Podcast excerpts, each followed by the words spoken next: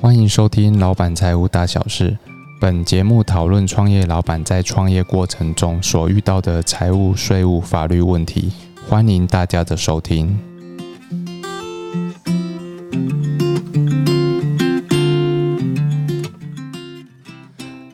Hello，大家好，欢迎收听今天的节目。呃呃，很多客户啊，其实有时候都会呃讨跟我们讨论说。呃呃，我如果要买一个房子哈，我是要买一个店面哈，呃，我是要放在我个人的名下好呢，还是要放在这个公司的名下哈？呃，那一般呢，我们都会建议说，呃，如果你是呃营业用的资产，或是要长期持有的资产哈，如呃，那其实可以考虑在哦放在公司的名下哈。好，因为公司的名下可以当做呃这个呃可以认列相关的费用嘛，好，你你贷款就会有利息哈，那那你资产的话，你也可以呃房子也会有折旧哈，都都可以作为一个相关费用的减免哈，呃那而且现在其实房一房地合一税实施之后，其实都是实价的买卖哈，其实对于你税税务方面的影响，其实放在个人或放在公司，其实就不会有太大的差别。好，所以其实如果说呃这个长期持有的店面资产，我们都是哈很鼓励客户去放在这个呃自己的公司公司的名义里面哈。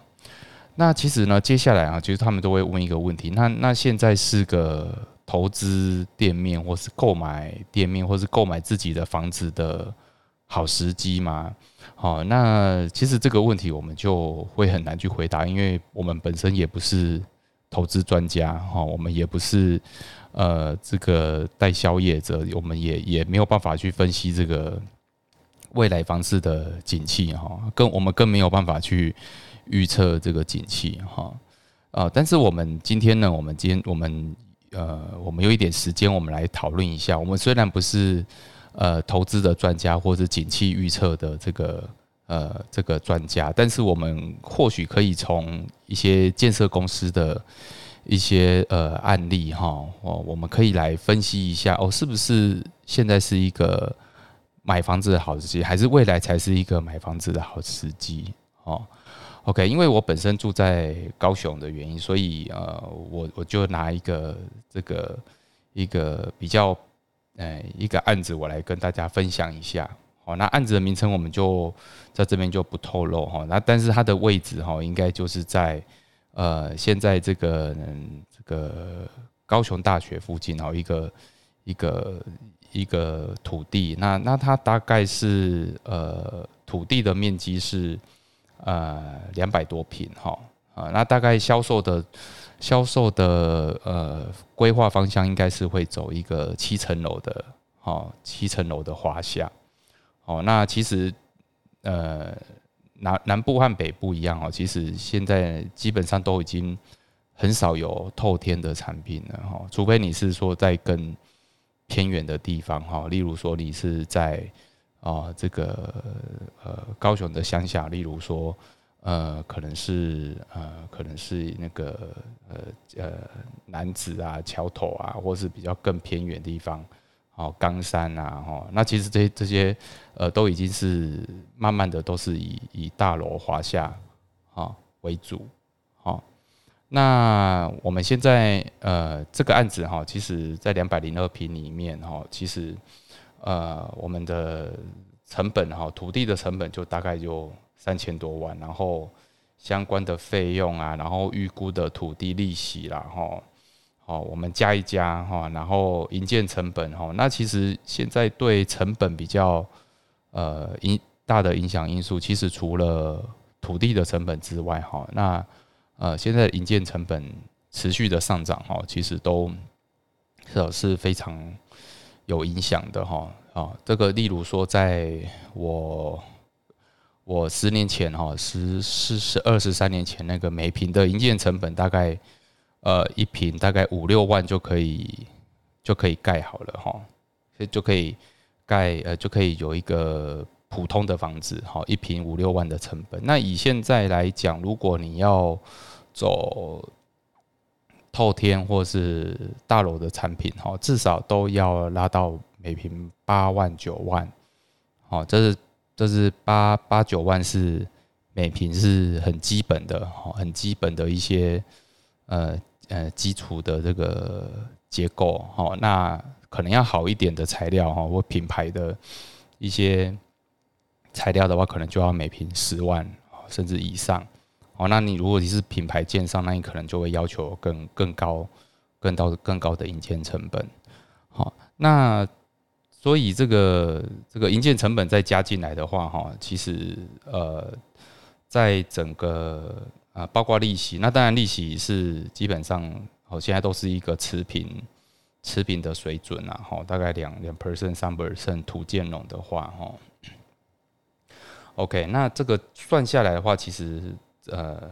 整个获益率哈，我们大概规划二十四二十四户的华二十四户哦，然后再加一户透天哈啊，其实呃总销大概一亿多元，然后成本大概一亿两千一呃总销大概一亿四一亿五左右，然后成本算下来大概是一亿一亿两千五百万，好。那其实这个投报率啊，哈，其实预估的获利有其实大概在二十五 percent，好，二十五 percent。那你你如果问我说现在是不是一个好的购物时机？哈，那我我一直是认为说，以现在的时间点来讲，应该呃，如果一个建建设建案它的获利率是二十五帕，那可能。呃，各位觉得啊，这二十五趴好像很高哦，哈，很好，好像还不错。但是可能各位要想一想，该一个建案哈，一个七楼好了哈，至少哦都要大概两两年吧，哦，那那你再加一年的销售，哦，还有点交哦完完售哦，大概要再加一年三年，这个是顺利完销的情况哦。那二十五趴除以这个顺从开始新建到这个完完售，然后完全交屋的阶段要三年，哈，预估三年。好，那二十五除以三，就每年大概是八 percent 的的获利率，哈。所以你你问我说，这个什么是好的时间点？如如果建建商是以这样的利润在在获利的话，其实我觉得，好，让呃这个这个时间其其实。任何时间点应该都是蛮好的时间点。如果你有一点资金，那呃，在呃，你想要把房屋当做一个抗通膨的工具，或是保值的工具，哦，我想在台湾这样子一个销售市场来讲，其实哦，房屋它的确还是一个啊，除了股票，除了啊保险，哦，那第三个，如果你有多余的资金，你当然。可以买一户自住，哈，好啊，每每每个人有自己的房子，我想对这个，呃，对自己或是家人的安定、安安心，我想这个都是一个可以长久遮风避雨的地方。哦，那如果你有更多更多余的资金的话，那其实再买一户这个投资用的房地产，哦，我想这个都是可以。对抗这个通膨的一个好的工具哈，啊，当然这个还是要回归说这个你自己的这个每每每个人的财务规划或财务能力其实都不太相同，好，所以呃，如果是以建设公司这样子的利润来讲哦，其实我是觉得哦，可能让啊你选一个品牌建商，然后让他赚个一年赚个八趴，一年赚个三年赚个二十几趴，我觉得。让人家赚是合理的，哦，那相对来讲，我们我们付出这些钱，我们我觉得就是一个好的买点，哦，当你的资金是可以呃可以去去去预估，那你有你又想要把这个呃找一些把资金停留在一个可以让你增值的环境，好，那其实有有很多朋友都会跟呃问我说，这个。以后股呃这个股市崩盘啊，那这个房地产会不会崩盘？好，其实我我一直有个想法，就是说哦，我们自己住的房子，我们哦我们住的好，呃，十年、二十年应该都没有问题。其实我们就不会去在乎这个这个崩盘的问题哦。那更何况就是说，呃，在我们十年前买的或者二十年前买的房子，我们在未来在抛售的时候，我们未来想要卖的时候，啊，你你一定会参照这个附近新的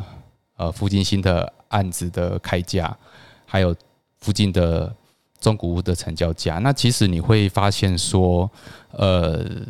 你当然就不可能用二十年前买的价格去卖，你一定是开最近的中古屋的价格。所以你会发现，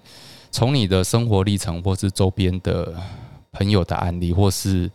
呃，从以前的历史，哈，我我想来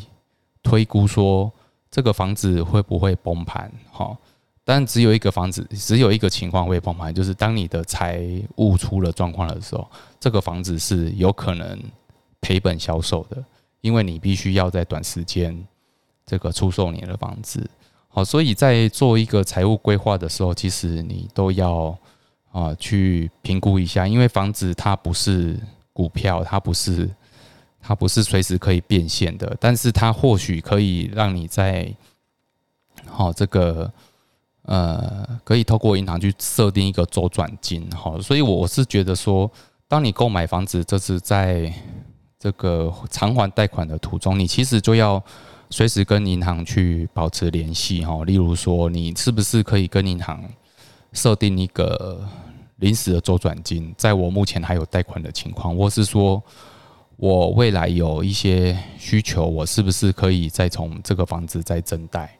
好，我我觉得每个人都要可以有做这些功课，路呃，不管是你是有呃自住的，呃用个人名义购买，或是你是用公司的名义购买的话，那当你用公司名义购买，你是不是就要去注意说，呃，我搭配我公司一起去贷款，我是不是可以有更多的周转金？好。好，我我想用公司持有，就是会有一点点的优势，在于说，因为你这个公司是有资产的，那银行除了评估你的营业状况来设定一个信用贷款之外，它还会再根据你的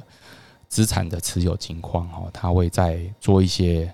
做一些多的一些额外的考量，哈，我我想这个就是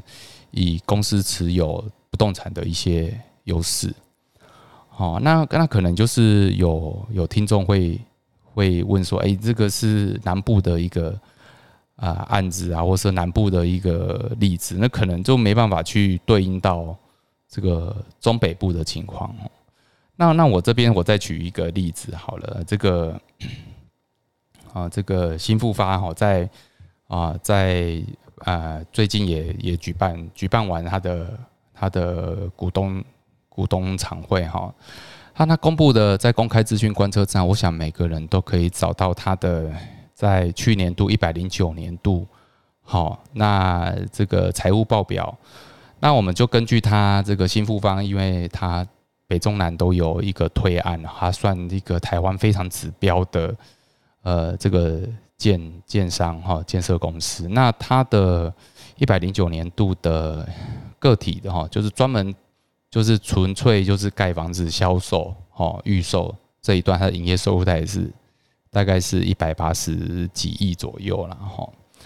好，那我们如果是以它一百零九年度一百八十几亿的本业的营收哦，可我我这边举一个例子哈，它的获利率大概在纯利率大概在十四趴，哦，十四趴就是说大概一百八十几亿的营收，然后它的。净利，它本业的净利就是大概在二十六亿左右，十四哦，换算过来，它的纯利率大概十四趴。OK，那那这个例子呢，我们就是说，呃，十四趴还比我们这个这个南部的利润可能还低哈。好，那那所以当然这个就跟大型建设公司他们在推案的策略其实是。有点不一样，但是啊，因为大型的建设公司，它或许哈有比较高的、比较重的这个销售的行销的费用哈，它打非常多的广告，哦，它雇佣非常多的人，所以它的管理费用也会比较高，它的行销费用也比一般的单一或是中大型、中型的建建商这个都呃这个成本都还高。好，那加上它大型推案哈，你看这个嗯，像新富湾这新富新富发这样的大型的建设公司，它在推案的时候，其实它的工期哈都会因为可能一次都是盖好几栋哈，所以。呃，整个销售期、预售的期间、玩销的期，其实都要都要拉到五年，哈，五年三到五年以上，哈，因为可能还有一些余屋，哈，所以你看，它每年如果要获维持这个十四趴的获利率，哈，它就必须要推多大的案，多多多的案子才能每年维持这样子的，好，如果是一一一五年，那可能一五年来来算，哈，它可能就是每呃。一次都要都要有五年的预估量，好，它才能每年都要有一些，每年才会有有销售，哦，所以呢，我我们从这个大型建设上市公司的建建设公司的案子和一般这个这个小型公司的个体案，哈，个体的个案来分析的话，其实我们都会发现说。呃，其实现在的建商其实并没有说想象中的利润那么高，好，因为第一个法规也变严了，所以在建筑的要求，好，那包括现在建筑的成本，那第三个就是土地的价格其实是高不可攀的哈，这个以以往可能，呃，这个呃。一平可能就是二十万的土地，然后到到了一路到了中北部或是都市的地方，可能都是要每平就是一百万、两百万、三百万、四百万哈，五百万甚至更高来做一个收购哈。所以其实，在土地有限的情况哦，其实最后获利的哈，其实我想获利最多应该是地主吧哈。好，那地地主会一直改变哈，但是不变的是，就是如果你持续的养地哈，这个获利就是还比你盖房子啊，这个还还高。好，所以呢，我想我们今天就诶用这些例子来呃分享给大家说，呃，这个什么是啊购物的好时机哈？那这个让各位听众呃自己回去再仔细的想一下哈，这个让大家各位。自己去思考这个问题。OK，那今天节目呢，我们就啊到这边。那也欢迎呃各位，如果有任何问题，也回馈给我哈，然后也让我有机会可以跟大家分享一下我的一些心得。那我们今天节目就在这里，拜拜。